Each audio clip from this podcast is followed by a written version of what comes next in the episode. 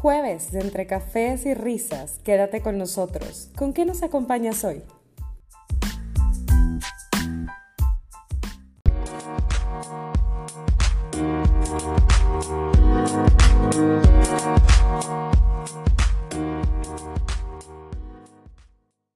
Hola, muy buenas tardes y esperamos que se encuentren muy bien y listos para iniciar con nosotros un nuevo episodio de Entre Cafés y Risas. Quédense con nosotros, hoy vamos a platicar sobre datos curiosos e informativos sobre la Revolución Mexicana, porque si Adelito se fuera con otro, yo la perseguía por tierra y por mar. Con ese ánimo andamos. Asimismo, en nuestro tema principal vamos a revolucionar un poquito nuestras ideas porque hablaremos de prioridades, objetivos y sueños. Yo soy Yadi y ya estoy lista con mi decaf frío latte. Me acompañan mis amigas con quienes tendré el gusto de platicar y déjenme decirles que nos encontramos súper felices por un acontecimiento muy importante que pasó estos días. El 13 de noviembre nació nuestro querido nuevo sobrinito. Tanto Ana como él se encuentran muy bien, gracias a Dios, descansando y disfrutando de estos primeros días juntos. Nuevamente, muchísimas felicidades para Ana y para Rafa. Ay, sí, estamos todas muy felices por ellos. Este, hola, soy Meli y los acompaño con un café con amaretto. Así es, bienvenido y felicidades, obviamente. Yo soy Marle y hoy estoy tomando un rico carajillo. Qué rico, Male, tú sí andas con toda la actitud. Hola, soy Benza y yo hoy los acompaño con algo más tranquilo, un cafecito capuchino delicioso para este jueves, casi viernes, que bueno, también el clima yo creo que lo amerita, ¿no? Ya entrando a casi, casi fechas decembrinas, pues con este frío, un cafecito bien caliente. Ay, sí, totalmente. Se antoja y acompañada de su respectivo pan. Pero bueno. con una concha. Con una concha. Excelente, chicas. Entonces, iniciamos.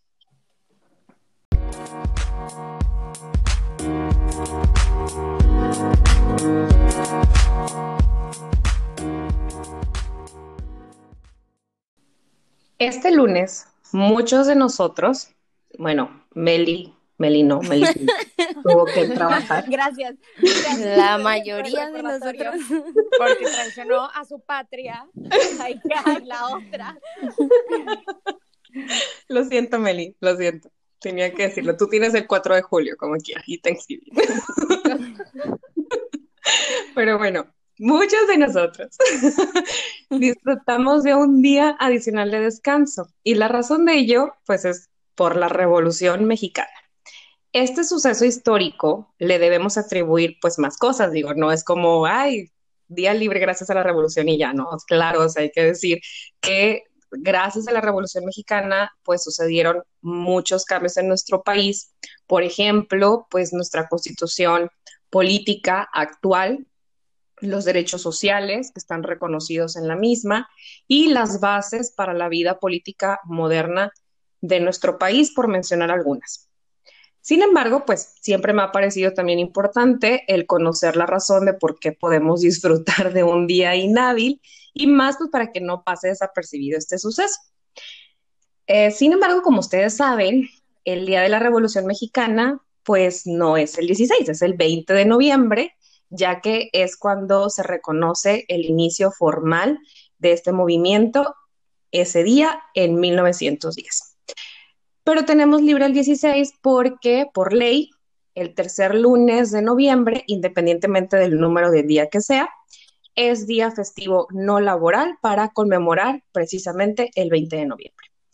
Dicho esto, vamos ahorita a platicar sobre algunos datos curiosos e informativo sobre la Revolución Mexicana que nos dimos a la tarea de recopilar. Veamos cuántos de estos datos ustedes ya conocían.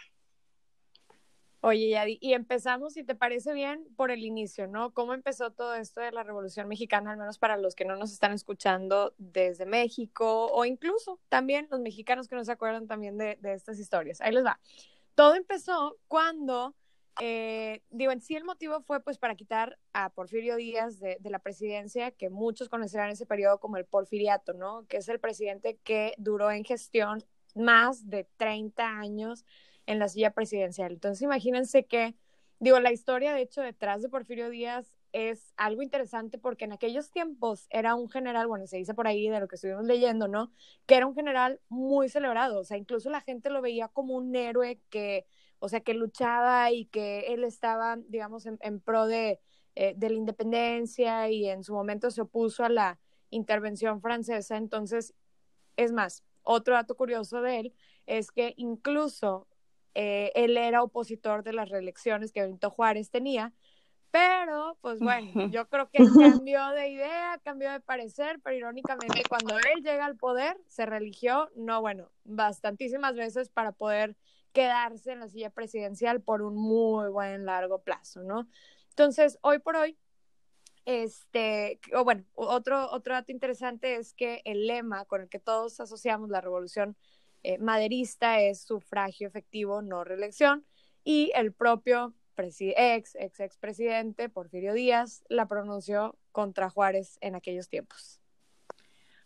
Bueno, y continuando ahí la historia que, que nos está platicando Erika, entonces, pues con eso se inicia la Revolución Mexicana, la cual obviamente ya la, la, dijo esta Yadi, se originó el 20 de noviembre de 1910 con el plan de San Luis Potosí. Pero este plan no fue, en San Luis, no fue publicado en San Luis Potosí, sino en San Antonio, Texas, por Francisco y Madero, donde denuncia el fraude electoral que dio a Porfirio Díaz nuevamente como el, ganador de esas elecciones, ¿no? Un dato interesante de esto que acabas de, de decir, Meli, es que, pues sí, el plan sí se llama San Luis Potosí, pero pues se redacta en San Antonio, Texas, ¿no? Y aquí lo curioso es que se denomina de esta forma porque se dice que Madero lo comienza a concebir en San Luis Potosí. Y pues bueno, para evitar por ahí un conflicto internacional, la fecha del plan es la última noche en la que Madero está en suelo mexicano. Y otro dato que también es de ese plan es que es muy diferente a otras eh, pues revoluciones o movimientos, ¿no? Porque en este él pone tal cual así, tienen una cita conmigo el 20 de noviembre a las 6 de la tarde, o sea, era súper específico. Qué curioso, es como las, eh, si lo ponemos en la actualidad, son como todas las protestas, marchas, etcétera, ya tenemos un, una invitación vía Facebook o cualquier red social, tenemos una fecha y tenemos una hora, ¿verdad? Pero bueno, entonces, hablando un poquito de lo que decías y indagando un poquito más con Madero, a ver, chicas, ¿se saben eh, qué significa la I de Francisco y Madero?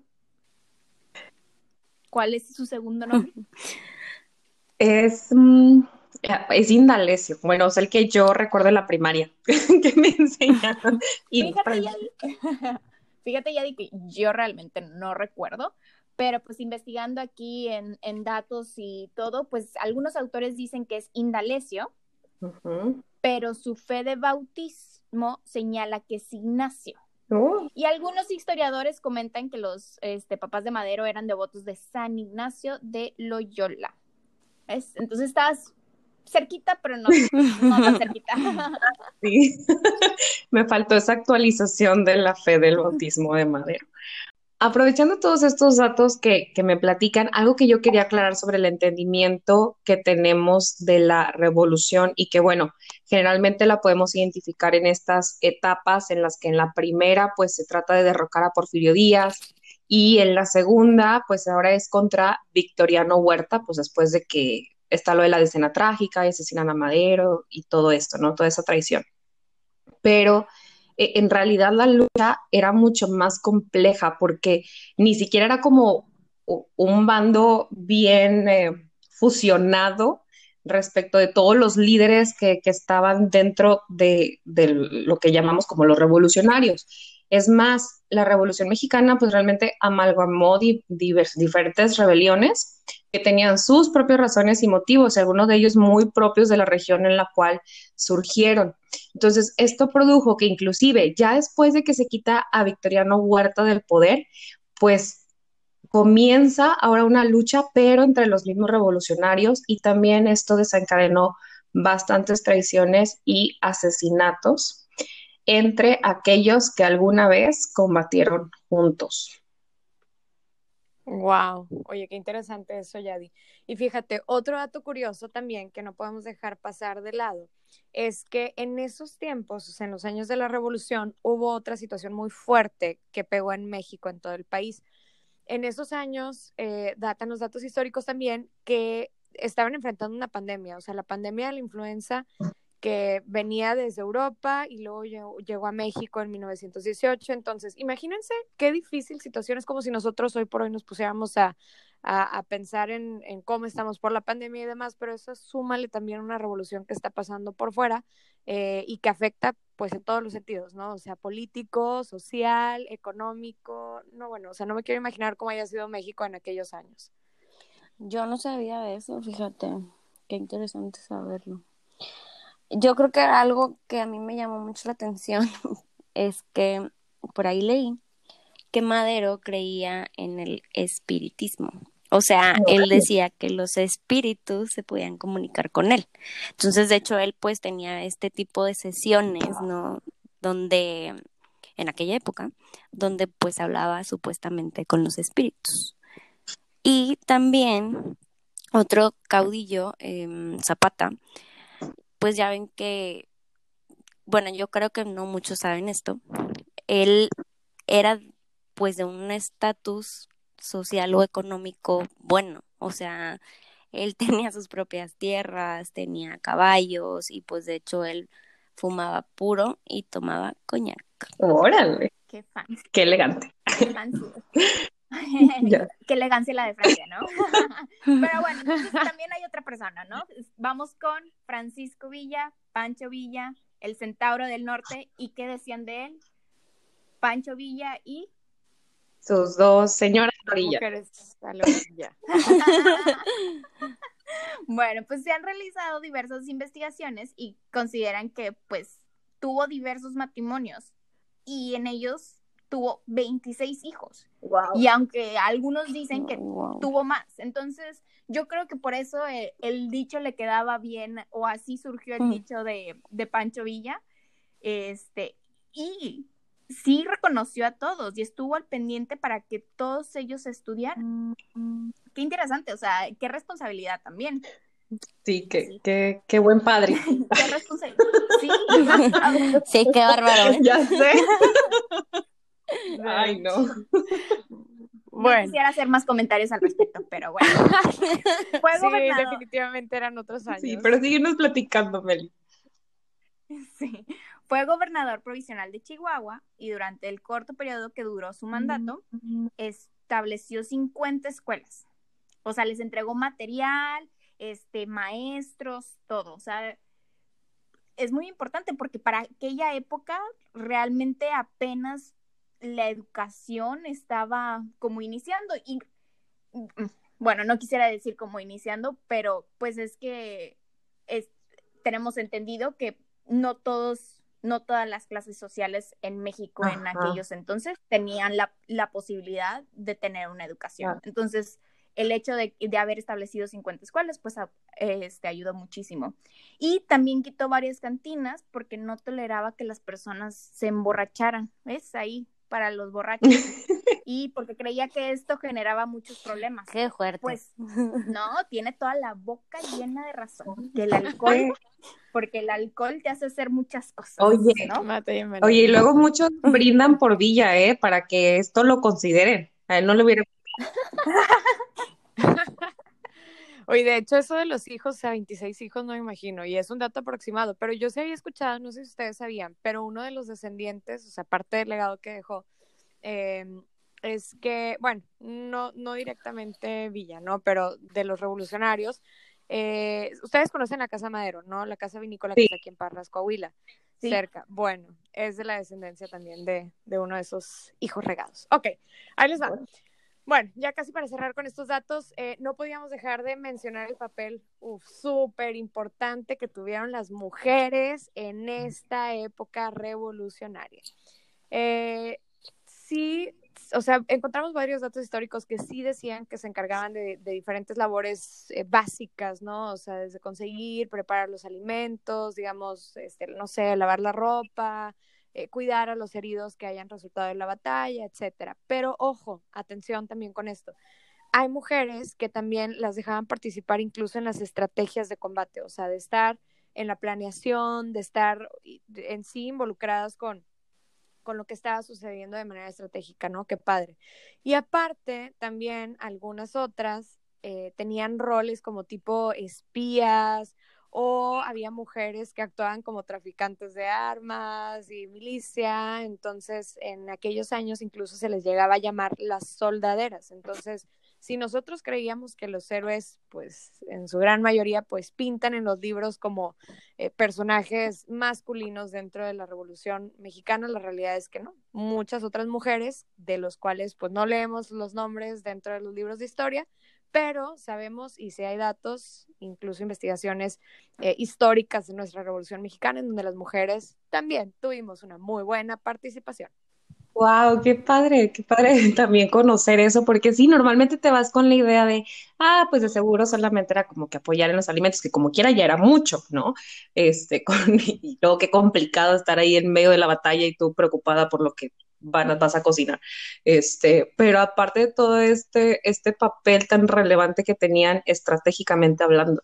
Y, y fíjense, fíjense, creo que de todo lo que nos comentan, y hoy también porque pues es un suceso obviamente mucho más reciente que si lo comparamos con la independencia y algo que ayudó bastante para tener como documentado toda la revolución. Eh, en ese momento pues estaba la fotografía, ¿no? Tal cual, tal cual estaba en auge, entonces a través de ese medio se pudo precisamente registrar muchísimos de estos eventos importantes, inclusive hay una fotografía bien interesante donde están en la silla presidencial tanto Francisco Villa como Emiliano Zapata, que de hecho cuentan que Emiliano Zapata no se quiso sentar en la silla presidencial porque decía que estaba embrujada. Y bueno, uno, el fotógrafo que generalmente es el que firma, y yo creo que se, han de acordar ustedes de los libros de texto que veíamos ahí, es Agustín Víctor Casasola. Generalmente firmaba pues en las fotos como Casasola, ¿no? Entonces tiene él este archivo histórico y lo convierte a él en uno de los primeros fotógrafos documentalistas de Latinoamérica. Bueno, pues con esto cerramos nuestra cápsula de historia y continuamos con el tema principal. Muchas gracias, chicas.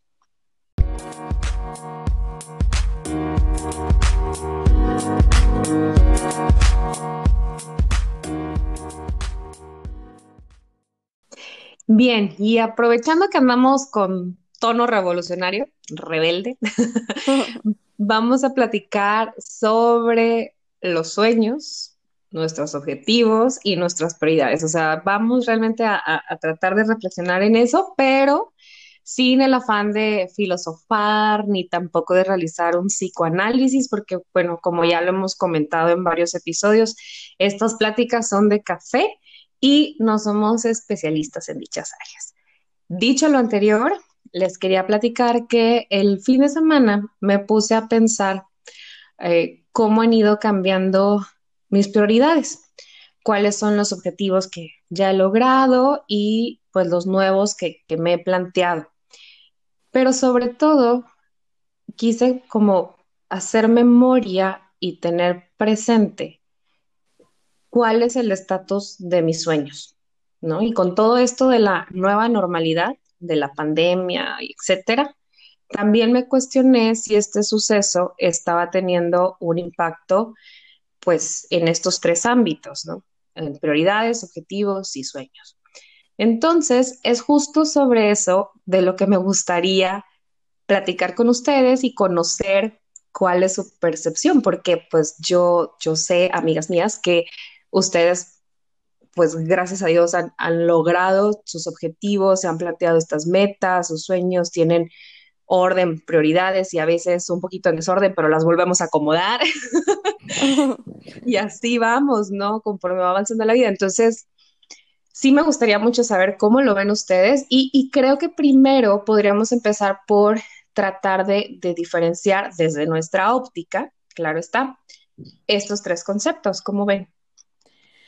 Hijos, pues yo creo que mira, sueños yo lo podría ver como aquellas cosas que quieres hacer pero aún no las aterrizas, ¿no? De, oye, yo tengo el sueño de hacer tal o cual cosa o quiero, quiero viajar a tal parte, pero hasta que no lo aterrizas y le pones una fecha específica y un plan específico para lograrlo, creo que queda como sueño. Cuando ya lo aterrizas y cuando le pones fecha y objeto, o sea, fecha y un plan claro de qué pasos predecesores vas a hacer para poder llegar a ese sueño que tienes, creo que es cuando se convierte en un objetivo, ¿no?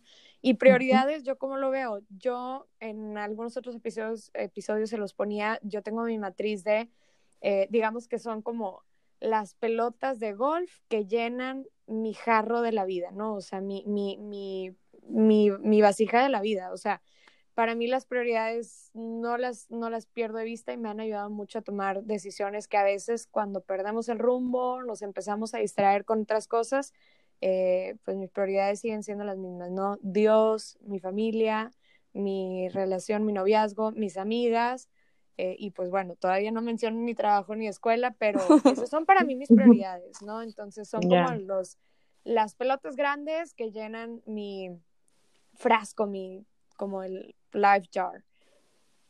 Sí, qué bonita metáfora. Me gusta. Yo creo que prioridad, pues sí, no es lo más importante que tienes en tu vida y es la forma en la que le vas dando orden, ¿no? Un sueño y un objetivo, pues sí, como dice Betsa, o sea, un sueño es aquello que imaginas y que quieres llegar a cumplir, ¿no? Pero pues también sigue siendo un sueño, o sea, no lo has aterrizado completamente. Y un objetivo lo veo como como las metas, ¿no? Las metas que te estableces ya organizadas y, y que las ves más palpables. Ya, de acuerdo. Yo, yo voy de acuerdo con ustedes y, y creería entonces que mis sueños y mis objetivos, pues también tienen que ir alineados con, con mis prioridades. Es decir, no pudiera tener a lo mejor algún sueño que pudiera estar obstaculizando o impidiendo o, sí, yendo en contra de alguna de, mi, de mis prioridades. Creo que ahí también, no sé si consciente o inconscientemente, pero como que tendrían que ir teniendo esa, esa armonía. Mm, y, y, bueno, entonces, ¿han cambiado sus prioridades? Digo, si partimos de la base como de ahí empiezo como a construir todo lo demás, sí han cambiado y, si en su caso las han modificado, pues de, qué manera se han movido estas. Pues en mi caso sí es muy claro, ¿no? Yo creo que mis prioridades cambiaron hace dos años, o bueno, un poquito más de dos años, que sea tres años, cuando me enteré que estaba embarazada de Marifer. Oh.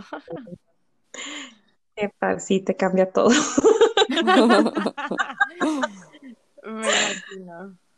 Y en el buen sentido, ¿no, Male? O sea, sí, no, claro, pero sí.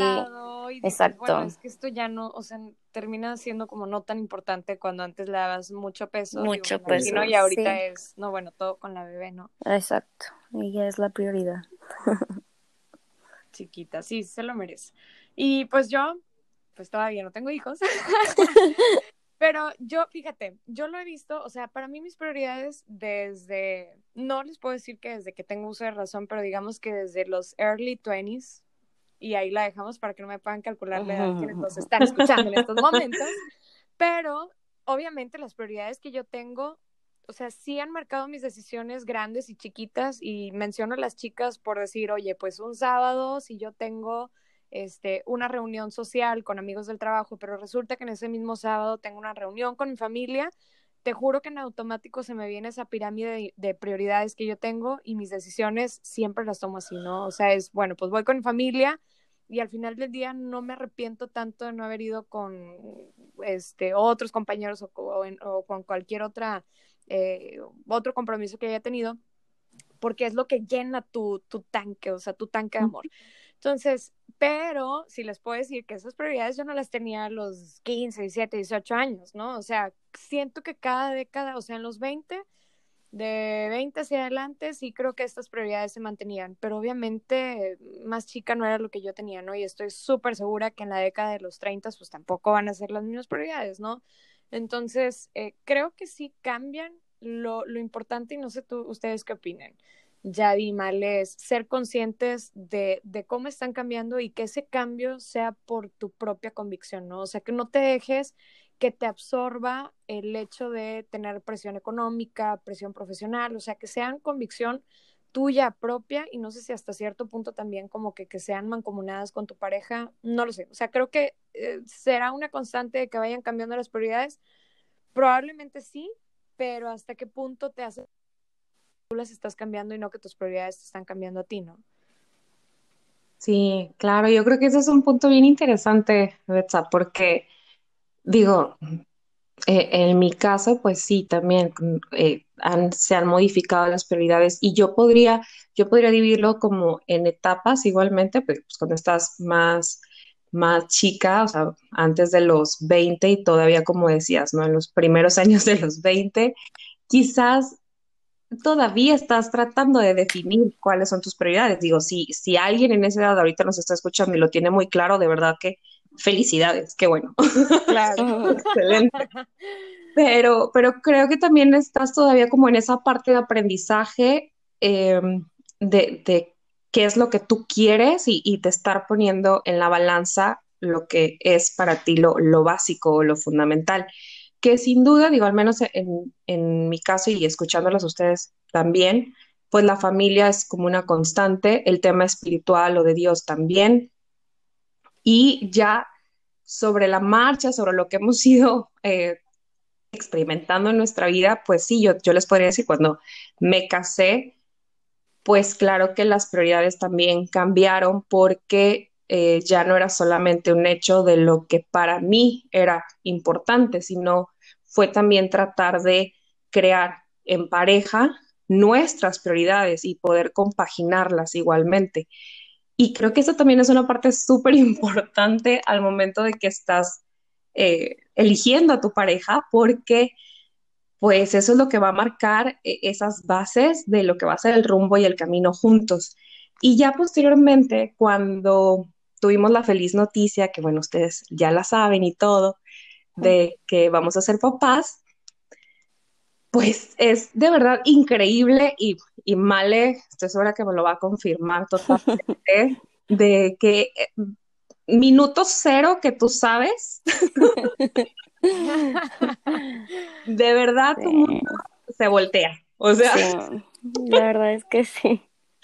Es increíble es increíble, o sea, y yo lo veo también desde el punto de vista de tu cuerpo, porque realmente tu, cuerpo, o sea, tu biología empieza a funcionar de una forma en la que toda tu, o sea, tu energía, tus vitaminas, todo, todo lo que tú reservas están a disposición de la nueva vida que se está gestando. O sea, ya no es un tema de vamos a mantenerte viva a ti, o sea, vamos a mantener viva Qué fuerte. y digo, yo ya no soy doctora ni mucho menos, así es como lo interpreto. Si nos están escuchando especialistas, de verdad, nos encantaría su opinión, pero así, ilustren a las, a las abogadas, por favor. Exacto, ¿no? Porque digo, ya sí. No, claro. Así lo, así, también así lo estoy viviendo, ¿no? En ese sentido de, de, híjole, o sea, ya no es tanto como que me preocupa desvelarme por mí, sino porque no quiero ocasionar algún desequilibrio, ¿no? O no, a mí no me encantaba comer verduras, pero ahora lo voy a hacer no por mí, o sea, no porque, hay por mis años de vejez, que sí debería hacerlo, yo sé que sí. de vejez, no puede ser. No, pues es que sí, o sea, realmente tienes que cuidarte tú, tú misma, ¿no? Pero la verdad es que... Claro, digo, viéndolo muy a futuro. Exacto, pero ahorita mi motivo principal pues sí tengo que admitir que no soy 100% yo. no sé, mal. No eres prioridad. Pues no eres la prioridad. Exacto, entonces sí, claro, cambia y gracias a Dios han cambiado para bien y por lo mismo, y ahorita es a la, la siguiente pregunta que les quería hacer, en el tema de ese cambio en sus prioridades, te digo, y si seguimos como en la misma línea de que si las prioridades son mi base y lo que me va a marcar, pues ha habido algún ajuste en el tema de sus objetivos, o si se han podido compaginar a la perfección. No sé, no, yo creo que pues sí han cambiado. Definitivamente todo cambió. Y digo también, pues me mudé de país de nuevo, entonces sí. sí, para mí todo cambió y todo se reajustó. No, sí. Me hiciste pensar bastantes cosas, Yadi, pero sí, definitivamente los objetivos, fíjate, yo tenía un coach profesional muy bueno eh, en sus, bueno, ahorita es consejero de varias empresas, pero en sus años pues era vicepresidente de una empresa cervecera súper grande aquí en México, no les voy a decir marcas, pero este, él decía, ¿no? Que para efectos, o sea, para tus, para efectos de tus objetivos personales y profesionales se vale cambiarlos las veces que sea necesario. O sea, si para llegar a tu meta tienes que hacer un plan A, B, C, D y llegar hasta la 7 y darle la vuelta al abecedario otra vez, se vale. Eh, yo en lo personal sí tengo como una especie de timeline o un Gantt, ¿no? En, en varios sentidos, personal, profesional, académico, etcétera.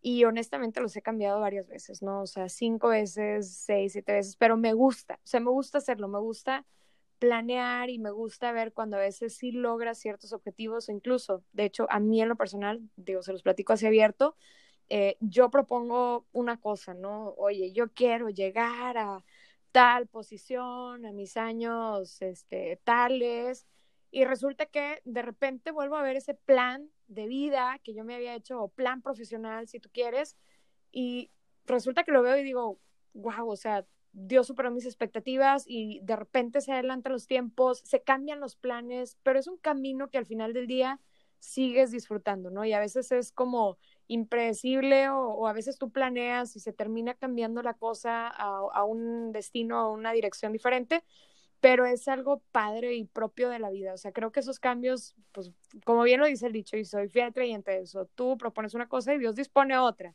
Pero si tú lo ves como que viene de Él y es bienvenido, pues bueno, te termina cambiando en el buen sentido tus objetivos y tus, tus prioridades que tengas.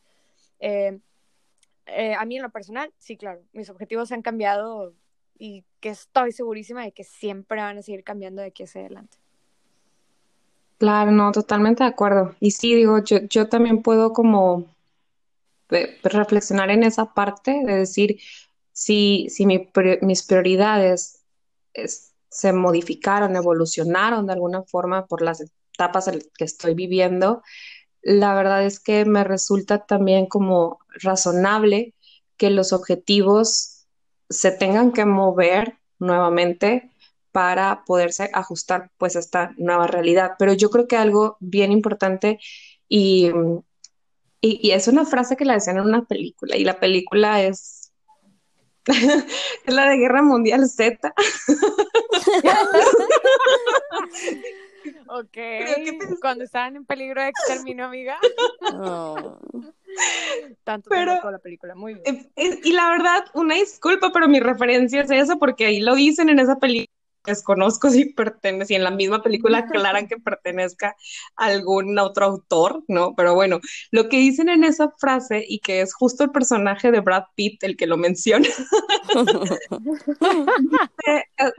la vida ¿no? La vida es movimiento. Entonces, tratando de hacer como la, la, analogía a esto que estamos hablando, pues si durante mi vida obviamente voy evolucionando, voy creciendo, se van transformando las cosas, pues también eh, este, estos objetivos lo van a hacer, pero creo que lo importante es no quedarse estancado.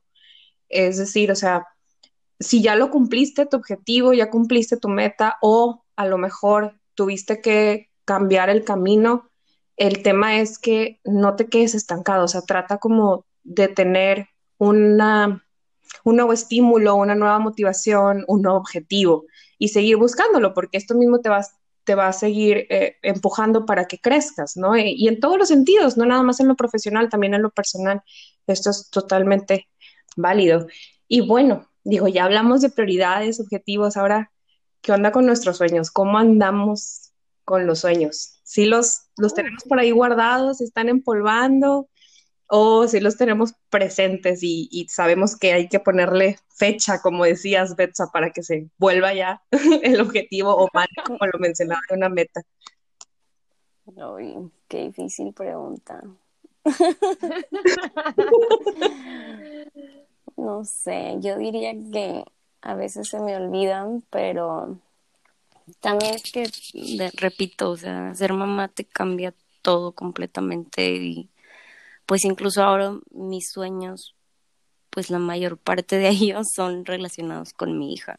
O sea, ya no, yo ya no soy mi prioridad, definitivamente. Y ya no es tanto yo quiero hacer esto, sino que quiero hacer esto con ella o quiero verla hacer esto. ¿Me explico? Sí. Claro. Vale, que en su momento, pues era parte de tus sueños. Sí. ¿no? ser o sea, mamá. ser mamá era tu, Sí, claro. claro. o sea, yo creo que muchas de nosotras es sueñas con ese momento y, y, y dices, bueno, no sabes cuándo va a suceder, pero cuando sucede, pues es un sueño cumplido. Sí. Es una meta realizada y es un sueño cumplido. Eso sí. Qué bonito. Sí, exacto. Sí, de hecho sí, Male. Estás viviendo tu sueño. Estoy viviendo mi sueño. Qué padre, sí, sí, de hecho. Ay, yo, yo les confieso que yo sí tengo por ahí uno que siento que como que se me está empolvando, pero ya, ya lo tengo que, lo tengo que sacar, porque eh, la verdad es que sí, como quiera, compagina con, con todo lo que ahorita decíamos, ¿no? De, de objetivos y de prioridades. Que, o sea, si quiero estudiar mi doctorado, entonces ya tengo que ponerle fecha a eso, ya tengo que ponerle fecha y hacer un plan, pero ese es así como el sueño que, que ahí se me anda quedando por el baúl, pero no, y ustedes también recuérdenmelo, amigas. No, claro, fíjate, tengo un amigo muy bueno que él dice una frase eh, muy, muy padre, que es, la gente se casa porque le pone fecha. O sea, la gente se casa porque le pone fecha. Eh, y, y la analogía él la hace porque, y siempre la, la platica en el trabajo, pero digamos para otros temas, ¿no? Proyectos profesionales, él ve temas y metodologías de eh, manufactura lean, eh, etcétera, ¿no? Mejora continua. Entonces, cuando tú, cuando, o sea, si hoy por hoy a ti te dicen, oye, este, tienes 60 mil pesos, o no sé, ponte un budget de lo que tú quieras, medio millón de pesos para hacer una fiesta que vas a eh, tirar la casa por la ventana y vas a invitar a 200 gentes y la vas a hacer en un salón super nice, pues claro que te vas a reír y vas a decir, no, o sea, no tengo la lana para hacer eso, claro que me gustaría, pero pues no lo hago. Pero ¿por qué la gente lo termina haciendo? Es porque le pone una fecha. O sea, la gente se casa porque le pone fecha. Entonces, cuando tú le pones una fecha y, y, y le pones, pones los ojos sobre ese objetivo, aunque tú hoy por hoy no tengas el tiempo, los recursos económicos, las manos, ni idea de cómo lo vas a hacer, cómo lo vas a planear, cómo lo vas a ejecutar, pero le pones una fecha, en automático tu cerebro se programa para que esa fecha y ese objetivo se cumpla. Entonces, este, me gusta mucho esa analogía y la verdad es que sí creo, digo, no nada más por el tema de las bodas, que también, pues, hay algunas que hay que irle poniendo fecha, pero, pero, este, en la vida y en la cancha, Pero o sea, makes sense. Exacto, o sea, en la vida y en la cancha, desde las, desde tu sueño más chiquito hasta lo más grande, oye, quiero viajar o quiero, este, no sé, o sea, Claro. desde lo más chiquito hasta lo más grande es, todo empieza por poner, por poner una fecha. Yo en lo personal sí tengo sueños, un sueño, un sueño en particular que creo que no lo voy a gozar aquí, de hecho no hay manera de medirlo aquí en la vida, en la tierra. Eh, es, sí es un sueño muy como, pues un tanto filosófico y tiene mucho que ver con mi creencia, con mi religión. Eh, pero fíjate, ese sueño, y ahorita que lo platicas, Yadi, creo que también es, o sea, es algo que, o sea, de entrada es, eh, digo, mi sueño es llegar al cielo, ¿no? Ujú. Se dice fácil, pero no sabemos. es algo que nadie te, nadie te asegura, nadie te garantiza. Lo he platicado con varios padres y no, Betsa, o sea, tienes que seguir trabajando. Entonces, Pero bueno. wow, o sea, Sí, o sea, ¿cómo le haces? Pero es padre como tener esos sueños que hasta cierto punto dices, ah, no sabes si sean alcanzables o no, pero trabajas por hacerlos logrables en la medida de lo posible y luego cuando te sales un poquito del camino, retomarlo y, seguir como teniendo ese, ese sueño que, que hasta cierto punto puede ser hasta tu meta de vida, pero cómo la mides, cómo la, cómo la gozas, o sea, cómo, cómo vas midiendo el progreso, pues es hasta un tanto, se podría decir, como efímero, ¿no? O sea, que nunca vas a llegar a ese punto de decir, listo, ya tengo, o sea, no es cuantificable, no es tangible, exacto. Entonces, ese, creo que ese será mi sueño perpetuo, que nunca, o sea, se pudiera, se pudiera convertir en un objetivo, sí, pero como no hay manera de medirlo aquí en la vida, en la tierra, en, en mis años que me queden, creo que siempre va a ser como un sueño perpetuo y, pues algo por lo que siempre vas a tener aquí grabado en la mente y en tu subconsciente hablándote día y noche y, recordándolo mucho tiempo, pero pues hasta qué punto se convertirá en, en, meta lograda, never know. No, y claro, y yo, y yo creo que es justo la idea, ¿no? Justo la idea es eso, de que sea como ese sueño perpetuo, porque esa constancia es lo que te va a llevar precisamente a cumplirlo, porque como bien señalas, digo, creo que aquí en la Tierra no habría quien te pudiera decir, check, ya estás lista. Well done, exacto. No, entonces eh, creo que que es precisamente la idea de que constantemente estés como en esa búsqueda precisamente para mantenerte en línea. Entonces, qué buen sueño, qué bonito sueño, la verdad, qué padre. Y sí, digo, lo comparto totalmente. Y ya la última pregunta del, de este tema y que se los adelantaba al inicio era, pues con toda esta situación de la pandemia y demás, o sea, realmente se, se han, han modificado, o sea, ha contribuido pues a modificar nuestro, nuestra base, inclusive cuestionarnos nuestros sueños? Yo creo que la perspectiva sí cambia.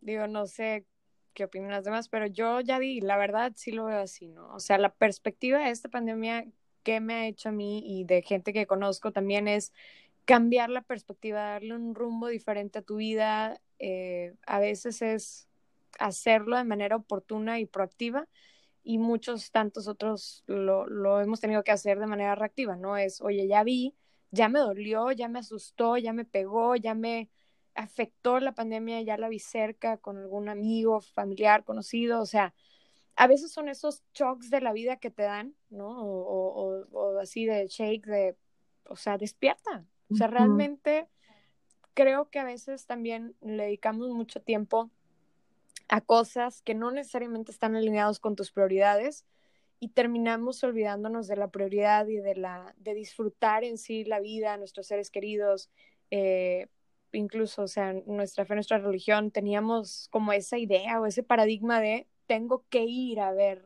tengo que ir a la iglesia, a vivirlo, a, a sentirlo, y la realidad es que la perspectiva ha cambiado en muchos sentidos, ¿no? Desde el cómo disfrutar tu religión desde casa, cómo disfrutar a tu familia desde casa, en medios digitales, o sea, cómo disfrutar a tus amigos eh, desde casa de diferentes maneras, con una simple llamada, un mensaje, eh, una, un, jueves por la tarde por Zoom, platicando con tus amigas, con un cafecito, entre cafés y risas, o sea, te cambia la perspectiva. O sea, sí creo que haya cambiado esta pandemia la perspectiva de las cosas y por ende, pues nos incluso sueños y objetivos eh, derivado de este de esta grande pausa que, que, la pandemia nos ha dado. Sí, no, total, totalmente de acuerdo, digo, y la verdad era justo lo que, o sea, lo que quería llegar y, y creo que lo, lo planteas súper bien, ¿no? Digo, creo que lo único que pudiera decir es que efectivamente nos lleva como a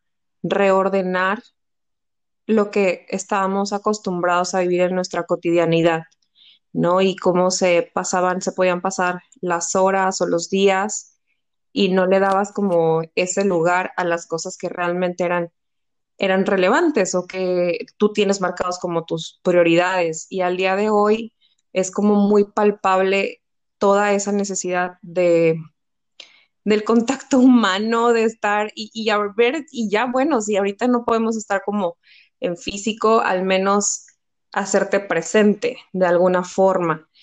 Y eso de la convivencia que tú dices, fíjate, yo lo, lo analizo como, pues ahora sí que las familias, pues 24/7, ¿no? Y es como, y, Sí. y, pues vamos a llevarnos todos bien y armónicamente y a conocernos también más. Entonces, sí, creo que en todos estos meses ha sido un proceso bien padre de podernos, de aprendernos a disfrutar más, como bien señalas, de crecer en muchos ámbitos y de definir qué es más importante, si a lo mejor pasar un rato padre de reunión, etcétera, o mejor con la esperanza de que todo vamos, que vamos a estar bien. Ahorita me, me cuido, te cuido, nos resguardamos y con esa esperanza de que en el futuro, pues vamos a poder abrazarnos sin ningún temor, ¿no? Y que esperamos todos que así sea pronto.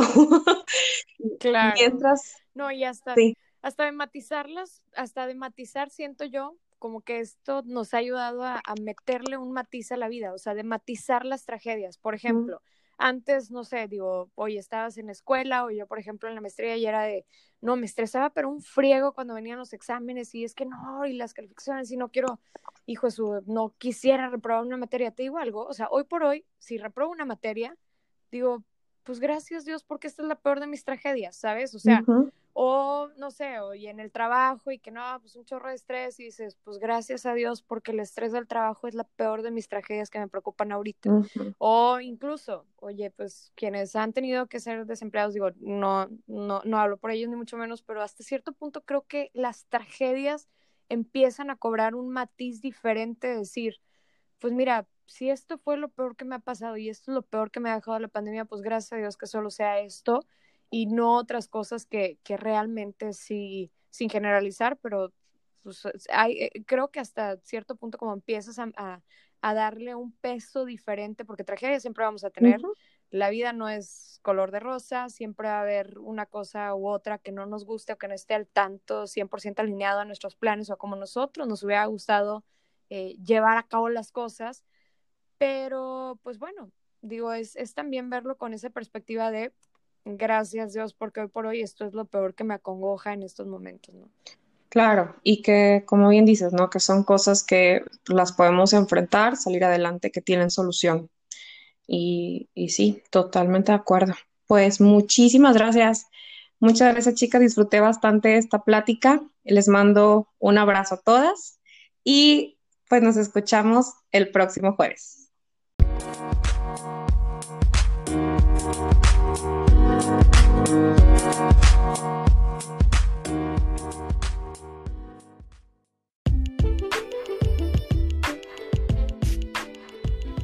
Muchas gracias por habernos acompañado en otro episodio más de Entre Cafés y Risas.